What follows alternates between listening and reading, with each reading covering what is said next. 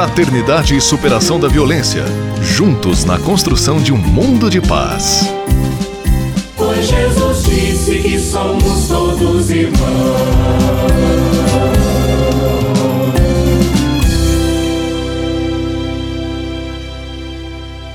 Recebemos a irmã Petra Silvia Faller, ela é coordenadora nacional para a questão da mulher presa, ligada à pastoral carcerária, presente conosco aqui em nossa série de entrevistas sobre a campanha da Fraternidade 2018. Paz e bem, irmã Petra, mais uma vez obrigado pela sua presença. Paz e bem, Frei Gustavo e todos os ouvintes. É um prazer de novo falar com o senhor.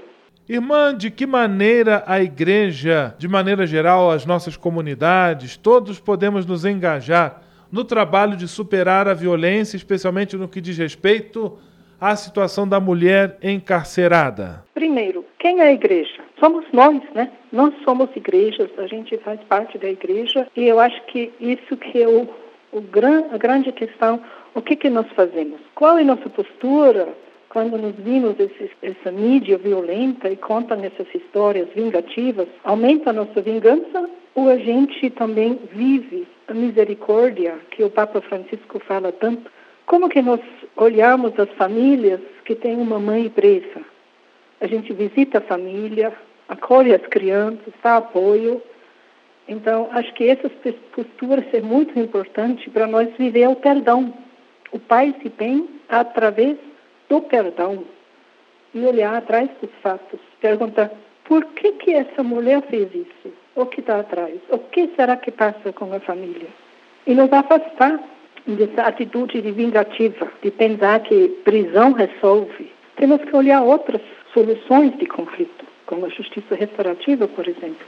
E um segundo ponto que a igreja poderia ajudar é a igreja em saída, ser a igreja em saída. Nós, como comunidade, como paróquias, como dioceses, fazer visita no cárcere. Por que não visitar essas mulheres que estão no presídio? Ser uma presença da igreja para rezar, para escutar e também para denunciar essa situação que acontece atrás desses muros, atrás desses grades. Eu faço 23 anos pastoral carcerária.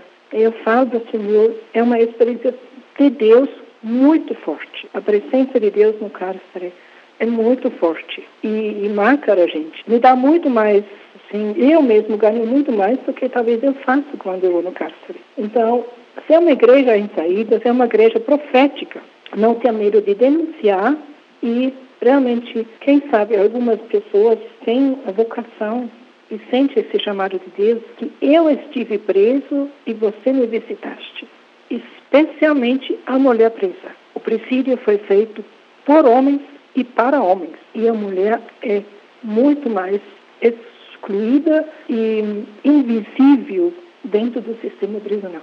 Sofre muito mais do que os homens. Então, deixo o convite aqui, quem sabe uma outra pessoa se sente este chamado para ser a presença da igreja no cárcere.